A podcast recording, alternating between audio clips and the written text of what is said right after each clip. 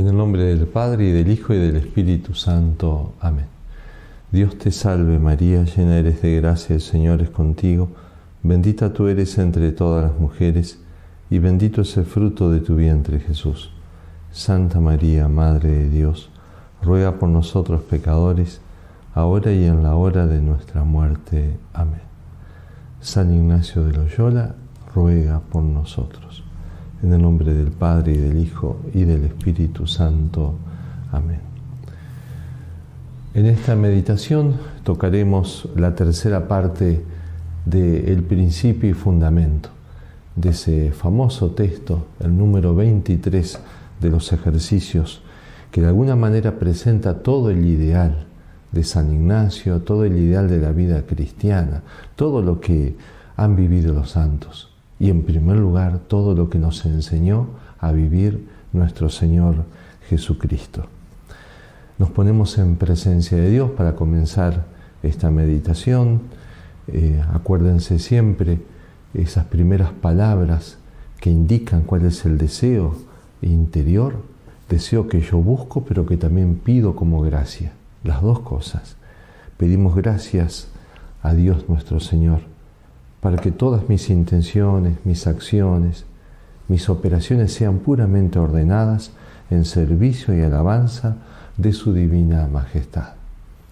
Hacemos la composición del lugar que tal vez hemos hecho en estos eh, días anteriores, yo delante de Dios, la creación del mundo, yo imagen y semejanza de Dios, rodeado de criaturas, como es preciso buscar a Dios, servir a Dios y no a esas criaturas o dejarme esclavizar por ellas. Pido algo específico para esta meditación que voy a hacer. Hemos pedido en estos días con las palabras de San Alberto Hurtado comprender, sentir internamente la fuerza de estas verdades. En este caso, en lo que vamos a meditar hoy, en lo que se le llama la santa indiferencia, quiero que se me haga carne, eh, quiero que sea realmente un principio de vida esta libertad interior. La busco, la persigo, pero también la pido como gracia.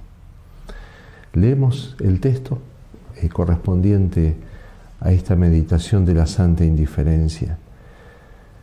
Después de haber recordado cuál era el fin del hombre, alabar, hacer reverencia y servir a Dios nuestro Señor y mediante esto salvar el alma, después de haber recordado el fin de las criaturas, le tenían que ayudar al hombre, no complicar la vida, al contrario, las criaturas lo tienen que ayudar para que consiga su fin. Ahora, como una consecuencia lógica que se cae de maduro, así la presenta San Ignacio, dice, por lo cual es menester hacernos indiferentes a todas las cosas creadas en todo lo que es concedido a la libertad de nuestro libre albedrío y no le está prohibido. En tal manera que no queramos de nuestra parte más salud que enfermedad, riqueza que pobreza, honor que deshonor, vida larga que corta, y por consiguiente en todo lo demás solamente deseando y eligiendo lo que más nos conduce para el fin que somos creados. San Ignacio dice, es menester, es muy conveniente, porque si no vamos a ser arrastrados, como esos días de viento, que las hojas secas de los árboles son llevadas de aquí para allá, según el capricho del viento.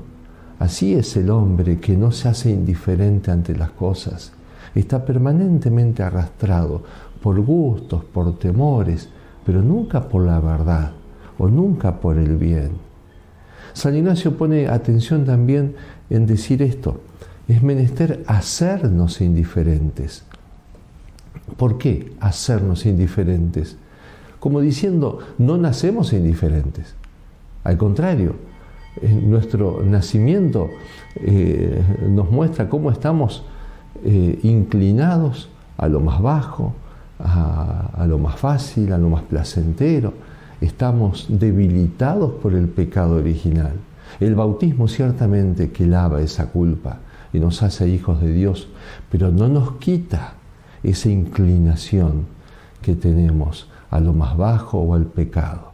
Por eso es todo un trabajo ascético, es todo un trabajo espiritual el empezar como a erguirse interiormente más, el tratar de mirar a los ojos a Dios, el tratar de, de buscar más derechamente el bien, la gloria de Dios y la salvación del alma. Por eso dice, es preciso, es menester hacernos indiferentes. Y esa palabra indiferencia tal vez no es tan romántica, no expresa, al menos en el primer momento que le escuchamos, un gran ideal, y sin embargo es un ideal profundamente evangélico. Como va a decir un comentador de los ejercicios, la indiferencia dice nombre femenino de arrestos viriles, porque es justamente es la virtud del, combativo, es la virtud del guerrero, es fruto de una conquista e implica grandes pasiones, porque en realidad es como la traducción en cosas prácticas de ese ideal que presenta Jesús. Busquen, busquen el reino de Dios y su justicia, y lo demás se les dará por añadidura esa libertad, esa energía, esa pasión por buscar el reino de Dios, por buscar la voluntad de Dios. El resto añadidura. El resto no me va a esclavizar. No quiero que me esclavice. No quiero que sea un obstáculo entre Dios y yo. Eso es hacerse indiferente. En los primeros tiempos de la compañía de Jesús, cuando San Ignacio ya había empezado a predicar eh, los ejercicios, eh, cayó en mucha sospecha, muchas persecuciones, eh, malos entendidos. Y una de las cosas que decían algunas buenas personas, pero que no terminaban de entender el espíritu de los ejercicios, cuando juzgaban el librito, por ejemplo, en los tribunales de la Inquisición, decían que era una espiritualidad muy buena, no tenía nada en contra de la fe o de la moral cristiana. Sin embargo, era como una espiritualidad como para apóstoles o como para monjes, que eso no se podía presentar al común de la gente, a los laicos. Esta radicalidad, hacerse indiferente, vida larga, vida corta, pobreza que riqueza, eso decíselo a una monjita carmelita o a un sacerdote misionero, pero no se lo podés decir a una persona casada. Y empiezan a responder, por ejemplo, el padre Jerónimo Nadal, uno de los primeros discípulos de San Ignacio. O sea, no, no es así, están entendiendo mal. De manera material, literal, no se le pide a ese hombre casado que viva como una anacoreta, pero sí se le pide que sea libre, que sea libre ante las cosas, que busque de manera absoluta a Dios, pero no los medios. Porque si no, eh, van a decir, eh, el que no relaciona el uso de la criatura con el fin último, convierte en fin a la misma criatura o a sí mismo. ¿Y cuántas veces personas buenas que usan el dinero o usan su vehículo nuevo o su casa o los honores que tienen, pero no lo relacionan a esto con el fin último. Es como que empiezan a perder de vista que esto es un medio y lo empiezan a buscar en sí mismo. Y tal vez piensan que son buenas personas porque al menos no perciben que haya pecados mortales en su vida, rezan todos los días, van a misa todos los domingos, son personas correctas. Pero, ¿quién es Dios para esas personas? Y tal vez una fuente de seguridad, como puede estar el policía en la esquina, ante un peligro de robo, sea quien llamar. O como puede estar la póliza de seguro eh, o algún fondo que tengo de seguridad económica, ante una emergencia, sea quien acudir. Resulta que muchas veces podemos estar en la práctica reduciendo a Dios a eso. Y mi vida está en torno a los medios y no buscando a Dios no tratando de alabar, hacer reverencia y servirlo a Dios nuestro Señor, tratando sí de ser felices en esta vida, pero haciendo lo que tengo que hacer como ser humano, como hombre, imagen y semejanza de Dios, llamado amistad con Dios, llamado a la unión con Dios. Resulta que Dios ahora, en vez de ser el fin último, empezó a ser el medio. Y lo que era un medio, mi vida, mis honores, mi dinero, empieza a ser un fin. Y esto es un peligro para todos. Por eso es tan importante esta meditación para todas las personas y no solamente para esa religiosa o para ese monje anacoreta. Por otra parte, si miramos a nuestro alrededor, eh, vemos, no es tan exagerado lo que pide San Ignacio. Si el mundo pide mucho más, cuando, eh, no sé, un deportista de élite o alguien que quiere eh, crecer en, su nivel deportivo, se da cuenta que tiene que entrenar más. Días pasados leía un, pequeño testimonio de, un basquetbolista eh, importante y él decía, en un momento él se dio cuenta, con su talento no alcanzaba, era muy talentoso. Era preciso, por ejemplo, eh, mirar más a su dieta, a su peso, a, la contextura física que tenía, era preciso crecer en el entrenamiento y él tenía una tendencia a, sumar kilos. Entonces empezó una dieta, por supuesto, siguiendo a médicos eh, y, dietólogos, pero una dieta, pero que ni un monje del desierto la hacía, tremendo. Pero él mismo decía, yo me pensé, si yo pretendo estar entre los mejores deportistas de élite, este sacrificio lo tengo que hacer. Es decir, e, ese honor, que realmente después lo consiguió, eh, pero le pedía hacerse indiferente, le encantaba comer o cosas dulces y tuvo que renunciarlas, se tuvo que hacer indiferente. No es que le dejaron de gustar los dulces, sino que en la práctica, por un amor más grande, él se tuvo que hacer indiferente. ¿Cuántas veces eh, un estudiante que en un momento de su vida dice, bueno, basta, tengo que terminar la carrera, y entonces se entusiasma, eh, se pone a estudiar eh, responsablemente, tiene un examen importante dentro de dos o tres días, sus amigos lo invitan, como siempre lo hacían, a comer un asado, a una fiesta, eh, lo que más le gustaba a este muchacho. Pero ahora el muchacho le dice, no, tengo que estudiar, pero vení, es, un rato, no, tengo, tengo un examen pasado mañana, no llego si voy. Pero que le dejó de gustar estar con los amigos, le dejó de gustar el asado, le dejó de gustar jugar al fútbol con su grupo. No, le sigue gustando y parece que ahora le gusta más que antes, pero por algo más importante, por un amor más importante, él quiere el título. Y por ese título es capaz de hacerse indiferente. Y entonces en la práctica se libera, no es esclavo de ese gusto, no es esclavo de esa alegría. Bien, el mundo las cosas humanas piden indiferencia.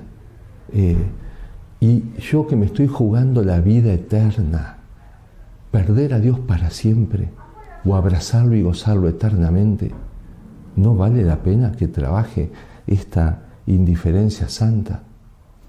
Lo dice San Pablo en la primera carta a los Corintios. Así lo presenta con la elocuencia de siempre. Y aquí no le está hablando a los apóstoles. Le habla a todos, niños, grandes, ancianos, casados, solteros. Os digo pues, hermanos, que el tiempo se acaba. En lo que resta, los que tienen mujer vivan como si no la tuvieran. Los que lloran como si no lloraran. Los que se alegran como si no se alegraran. Los que compran como si no poseyeran los que disfrutan del mundo como si no disfrutaran, porque la apariencia de este mundo está a punto de acabar. De esto se trata, no de uniformar las vidas y todo el mundo tiene que vivir de la misma manera o comer nada o casi nada. No, no, pero sí a todos, a cada uno según su vocación, pero se le pide libertad, buscar por encima de todo el reino de Dios y no dejarse esclavizar por las criaturas, para no quedarse en suspiros por el bien, por la santidad, para no quedarse en cosas demasiado genéricas y universales, San Ignacio ejemplifica, pone algunos campos donde solemos perder esta libertad, solemos perder esta indiferencia. por ejemplo, dice que me dé lo mismo salud que enfermedad. ¿Cómo me va a dar lo mismo salud que enfermedad? San Ignacio no pretende que yo deje de sentir el temor de la enfermedad o el gusto de estar sano. No se trata de sentimientos, se trata de esta libertad de la voluntad. Que yo no vea la salud como el bien absoluto, como lo único y como lo que hay que salvaguardar a toda costa. No, hay muchas cosas que son mucho más importantes. Tengo que buscar la salud, ciertamente. La vida es un don de Dios y yo tengo la obligación de cuidarla, pero no es el bien absoluto. Hemos visto durante estos tiempos de COVID eh, tanta eh, desesperación en muchas personas, tanta angustia. Era lógico, un poco la presión también de los medios, todo el mundo hablando de lo mismo, todo el mundo viendo fantasmas por todas partes, más allá de lo que era real. Pero todo esto produjo también eh, en esa angustia eh, una idea de que la salud era algo absoluto y que había que estar dispuestos a hacer cualquier cosa con tal de no contagiarse de COVID. Y esa no parece ser la indiferencia santa ignaciana. Eh, San Ignacio pedía a sus religiosos que se cuidaran, que se alimentaran bien, que descansaran. Eh, eso sí, pero, pero pedía también esta libertad. Y inclusive llevaba eh, este espíritu a pequeñas cosas que muchas veces podemos no cuidar. Él escribía para los de su compañía, en las enfermedades todos procuren sacar fruto de ellas, no solamente para sí, sino también para la edificación de los otros, no siendo impacientes ni difíciles de contentar. Miren qué interesante, porque hay personas que pueden ser muy valientes en desafiar, en decir, bueno, si me tengo que enfermar, me enfermo, será la voluntad de Dios. O este médico o esta persona que asiste a un enfermo valientemente enfrentan un peligro de enfermedad, con lo cual muestran que se van haciendo indiferentes, son libres. Pero tal vez esa misma persona que parece valiente ante la enfermedad, después se queja de la dieta que tiene que hacer, se queja del médico, se queja del enfermero, se queja de los cuidados que le imponen. No, no. Y ahí también va la indiferencia, dice San Ignacio. Al contrario, dice que muestre mucha paciencia y obediencia al médico y enfermero, usando palabras buenas y edificativas, que muestren que se acepta la enfermedad como gracia de la mano de nuestro Creador y Señor, pues no lo es menos que la salud. Les cuento eh, del poeta Alfredo Bufano, de quien he leído algún soneto en estos días. Un hombre muy bueno, de mucha fe. Tenía un aprecio, un gusto tan grande por la contemplación, por la naturaleza, amaba a su familia, amaba el canto de los pájaros, vivía en el campo habitualmente, eh, pero empezó a quedar sordo. esto fue un dolor tan grande para él, esta alma contemplativa, tan sensible. La sordera empezó a avanzar. Eh, y esto después lo vuelca a, a unos versos muy sencillos, pero muy profundos también. Le plugo al cielo privarme de oír las torres del mundo y este dolor tan profundo no ha hecho más que despertarme. Y mis ojos, oh elixir, de mirar y comprender. Dios mío, gracias por ver lo que ya no puedo oír. La aceptación de la voluntad de Dios también en su sordera. Y esta capacidad para dar gracias a Dios de aquello que todavía le da todavía puede contemplar la belleza de los paisajes y los colores de los pájaros. Bien, esto es la indiferencia de San Ignacio. Otro capítulo en el cual San Ignacio busca la indiferencia y ejemplifica para que no nos quedemos en análisis muy, muy generales, es riqueza que pobreza. Acá también y con tanta facilidad se puede perder la libertad, perder la indiferencia. Acuérdense que Jesús dice qué difícil es que un rico entre en el reino de los cielos. El mismo Cristo dice que no se puede servir a dos señores, se termina sirviendo a uno, no se puede servir a Dios y al dinero. En algún momento voy a tomar una elección y el que habitualmente se va inclinando a cuidar demasiado lo material, su dinero, se va entusiasmando con el crecimiento de su patrimonio y fácilmente va pagando los ideales. Y tal vez sin darse cuenta, pero terminó de elegir el dinero y se olvidó de Dios. Esta experiencia creo que todos la, tienen. Eh, varias veces me toca encontrarme con viejos amigos de la parroquia o de grupos juveniles después de años. A veces basta unos minutos de conversación y obviamente sin hacer juicio interior, sin hacer juicio de, las almas, pero se ve algo. Este buen hombre, ahora uno lo ve muy bien vestido, con un auto de alta gama, lo cual no es que esté mal, pero bastan cinco minutos de conversación para mostrar que aquellos ideales de hace 30 años quedaron muy lejos, muy en la historia. Su tema ahora es otro, aunque sea un buen tipo.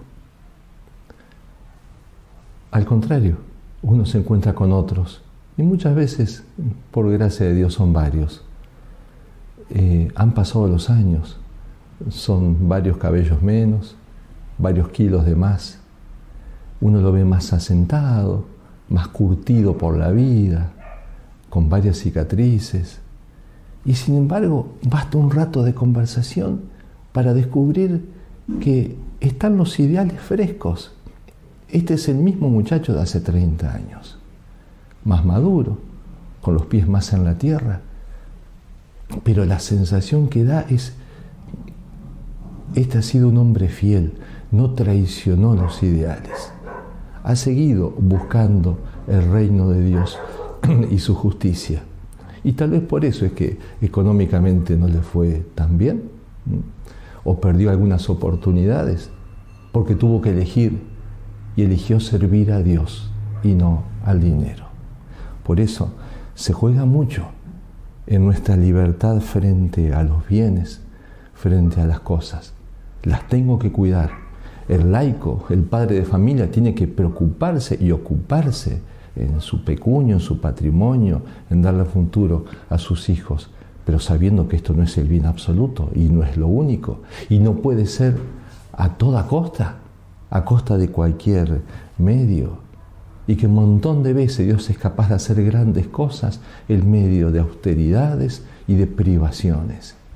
Y qué bien que hacen muchas veces esas austeridades cuánta libertad que dan, eh, cuánta madurez también que pueden dar y cuánta humildad, porque muchas veces el que nada en medio de las riquezas, aunque no quiera, pero se va poniendo cada vez más arrogante y más orgulloso.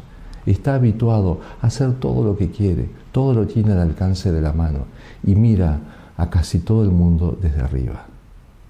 Por eso entonces ver cómo está la libertad frente a la riqueza, frente a la pobreza. Algo más, dice San Ignacio, honor que deshonor. Y ahora se va poniendo como más espiritual también. Eh, porque cuántas veces personas, religiosos, sacerdotes, que son capaces de entregar sus bienes y seguir a Jesucristo, pero después se les va la vida detrás de un honor, o se le va un montón de penas y de lágrimas cuando han sido humillados o cuando no han tenido un reconocimiento que ellos consideraban que correspondía. Eh, inclusive podemos ver cómo en nuestra vida familiar o vida comunitaria, lo que fuere, según la vocación de cada uno, un montón de tristezas nuestras tienen que ver con esto. Muchas penas, porque no me han reconocido algo, porque no me lo han agradecido, porque he trabajado denodadamente, me he sacrificado tanto por mis hijos, por mi esposa, por mi esposo, por quien fuere, y parece que no se han dado cuenta. Por supuesto, estas cosas duelen, pero duelen más cuando yo las pongo por encima de todo. Duelen más cuando no me quiero acordar de que Jesucristo es el primer humillado y es el primero que ha sentido la ingratitud. Por lo tanto, no me puedo sentir tan mal de que alguna vez no me agradezcan algo. Eh, cuántas victimizaciones en algunos temperamentos, algunas personas más proclives, más inclinadas a la melancolía o, demasiado sensibles, y que cualquier situación ya los pone en, en posición de víctima. Y esto hace daño en el seno de la familia, en el grupo, entre los amigos. Bien, a ver, ¿cómo estamos en cuanto a esta libertad, honor que deshonor? Después, dice San Ignacio de una manera más amplia, pero también más radical, indiferencia, vida larga y vida corta. Claro que quiero vivir y tengo que defender la vida, pero tengo que ser libre también frente a esa vida. Jesucristo dice, no hay amor más grande que el que da la vida por sus amigos. Es decir, ese amor por los amigos y ese amor por Dios están por encima entonces de ese conservar la vida a toda costa. Eh, hay personas que pueden ser generosas, tal vez en enfrentar situaciones, eh, y son tal vez libres, y le dicen a Dios, bueno, lo que Dios quiera, me moriré cuando Dios quiera, cuando Dios lo mande, muy bien, pero tal vez después van a rezar y se desesperan porque no tienen ninguna consolación. O ahora haciendo los ejercicios, después de un momento de fervor que sintieron, sintieron como una vida, como una vida interior, eh, que era esa consolación, como una explosión de vida. Esto los alegró, les hizo sentir, la presencia de Dios. Pero resulta que después vino otro momento más desolado, donde el sol se ocultó, donde todo está nublado y oscuro, donde lee, lee y parece que no saca nada. Y entonces se viene abajo y, tiende a, dejar lo que había empezado, ya no reza como antes, o suspendió los ejercicios. ¿Ves? Eh, no estabas tan indiferente a la consolación y a la desolación, eh, porque son formas de esclavitud estar tan pendiente de sentirme bien en la vida interior y de no querer sentirme mal. Miren también una aplicación de esta indiferencia, vida larga, vida corta.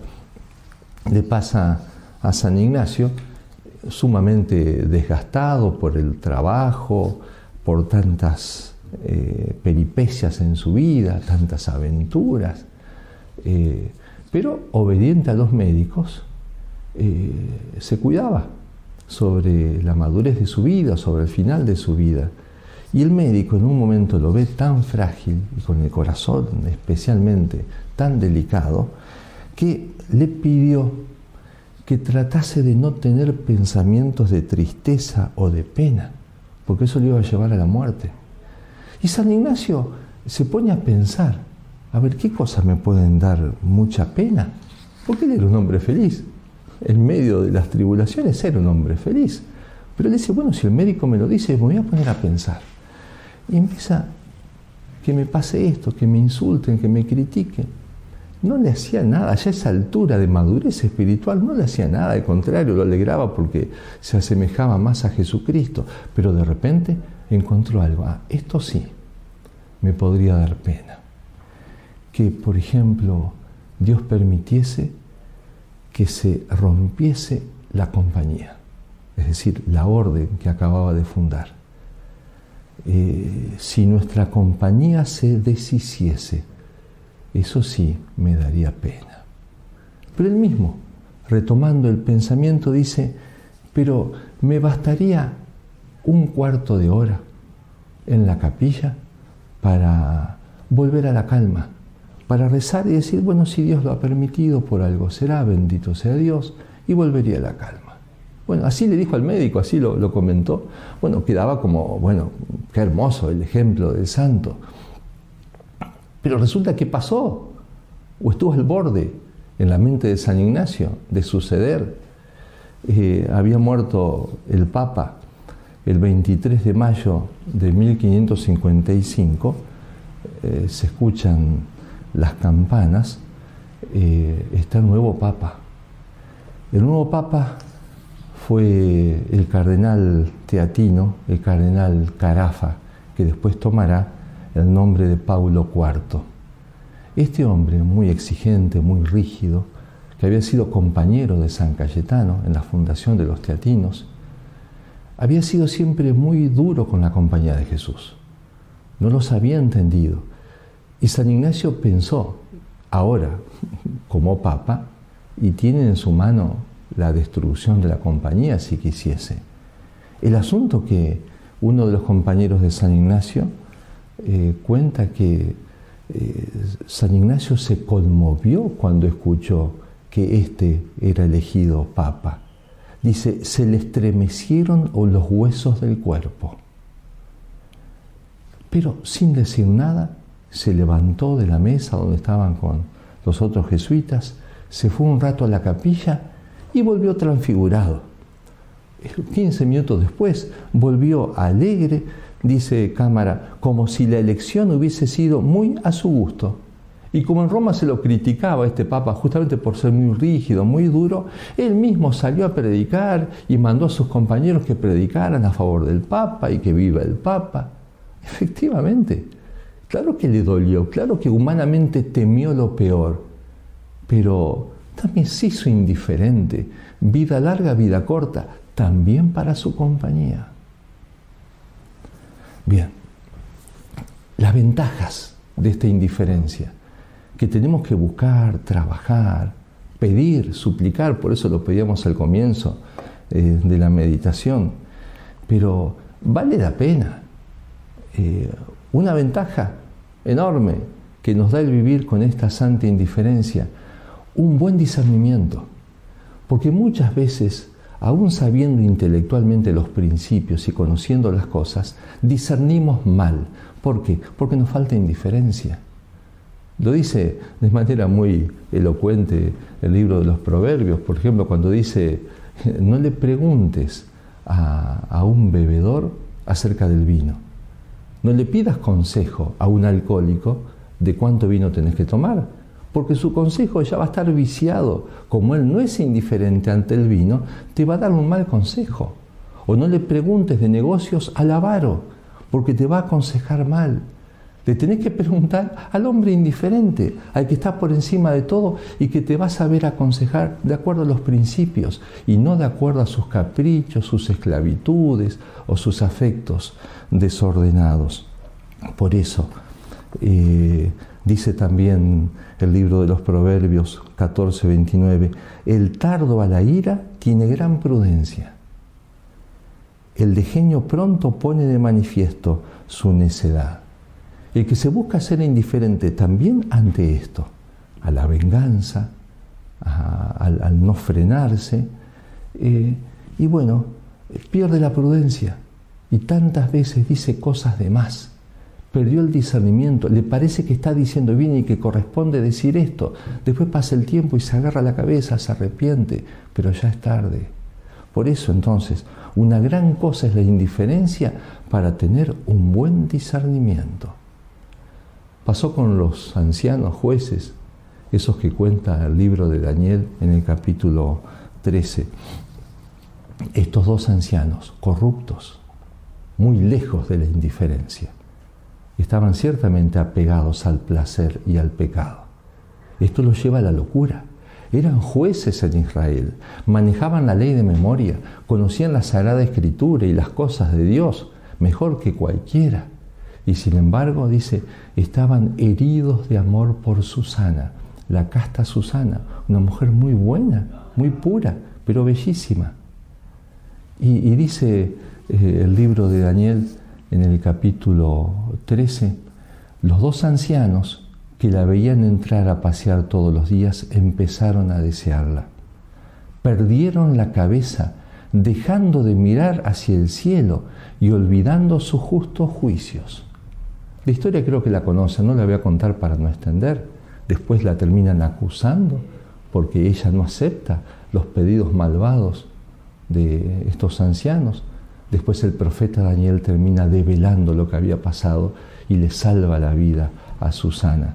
Pero quería especialmente quedarme en eso. Qué bien que la escritura presenta lo que sucede en el hombre apasionado, aquel que no ha trabajado la indiferencia y que por lo tanto es esclavo, cómo pierde de vista lo que sabe pero no lo piensa. Estaban pues los dos apasionados por ella, ¿eh? Eh, dejando de mirar hacia el cielo y olvidando sus justos juicios. Sabían que Dios existía, pero no pensaron en Él. Sabía que había un juicio justo, pero no se quisieron acordar.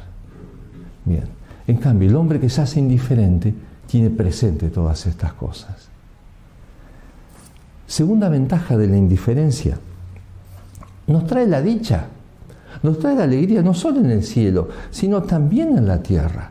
Porque un montón de penas nuestras tienen que ver con la falta de indiferencia, con no ser libres frente al honor y al deshonor, riqueza que pobreza, nos angustiamos y perdemos la única fuente de alegría que podríamos tener ya en esta tierra, que es la paz de la conciencia, que es la paz de, la amistad con Dios, que es el conocimiento y la amistad con Jesucristo. Por eso, aquel escrito tan hermoso en un crucifijo flamenco, del 1632 ponía en boca del crucificado estas palabras. Yo soy la luz y no me miráis. Yo soy el camino y no me seguís. Yo soy la verdad y no me creéis. Yo soy la vida y no me buscáis. Yo soy el maestro y no me escucháis. Yo soy el Señor y no me obedecéis. Yo soy vuestro Dios y no me rezáis. Yo soy vuestro mejor amigo y no me amáis. Si sois infelices, no me culpéis. Solamente la indiferencia te va a traer la dicha o lo que se puede tener de dicha en medio de las penas en esta tierra. Finalmente, tercera gran ventaja del trabajar la indiferencia es la grandeza del alma, es decir, la santidad. Aún con mis defectos y en medio de un montón de tentaciones y hasta de caídas, pero se busca la santidad. Y Dios toma en serio nuestros deseos, decía Santa Teresita. Por eso, el alma que quiere la indiferencia, Dios lo sabe. El alma que busca la voluntad de Dios, busca no engañarse, eh, haciendo sus propios caprichos. Y Dios lo sabe. Y Dios se enternece con esa alma. Lo explica teológicamente San Juan de la Cruz de manera magnífica, como siempre cuando las dos voluntades están en uno conformes, no habiendo en la una cosa que repugna a la otra. Y así cuando el alma quitare de sí totalmente lo que repugna y no es conforme con la voluntad divina, quedará transformada en Dios por amor. ¿Qué quiero? No solamente unión con Dios, quiero transformarme en Dios. Ese ideal de la vida mística que San Juan de la Cruz presentaba con ese leño que primero está verde, se lo acerca el fuego, primero gime, cruje, el fuego le va quitando la humedad, pero llega un momento en que ya es una sola cosa, el leño y el fuego. Esa es la unión mística. Cuando ya no hay obstáculo, ese leño ya no le pone obstáculo al fuego. Ese es un alma que ama mucho a Dios. Esa es un alma indiferente, ya quitó todos los obstáculos, sea casado, sea niño, sea anciano, sea sacerdote, sea religiosa, no importa la vocación, pero no le quiere poner obstáculos a Dios. esa persona indiferente, esa persona es grande. La grandeza de una Santa Teresa de Jesús, la gran Santa de Ávila, que expresaba eh, esto de los ejercicios con tanta gracia. Eh, vuestra soy, para vos nací. ¿Qué mandáis hacer de mí? Dadme muerte, dadme vida, dad salud o enfermedad, honra o deshonra me dad, dadme guerra o paz cumplida, flaqueza o fuerza mi vida, que a todo digo que sí. ¿Qué queréis hacer de mí? Si queréis, dadme oración, si no, dadme sequedad, si abundancia y devoción, y si no, esterilidad. Soberana majestad, solo hallo paz aquí. ¿Qué mandáis hacer de mí? Vuestra soy, para vos nací. ¿Qué mandáis hacer de mí? Ojalá estas palabras puedan inspirar nuestro coloquio ¿eh? y hacerlas nuestras. Y con nuestros suspiros, con nuestros deseos también suplicarle a Dios esta indiferencia santa. Tal vez hemos descubierto algunos lugares donde no soy tan libre. Bueno, eh, la solución comienza por la humildad, reconocimiento humilde de las cosas. No soy tan indiferente ante esto o ante aquello. Bueno, pido esa gracia, lo voy trabajando y me examino día a día. Por eso entonces, eh, delante de Dios, suplicamos y hacemos este ofrecimiento. Queremos vivir este ideal. En el nombre del Padre y del Hijo y del Espíritu Santo. Amén. Te damos gracias, Señor, por todos los beneficios recibidos de tu bondad. Por Cristo nuestro Señor. Amén. Padre, Hijo, Espíritu Santo. Amén.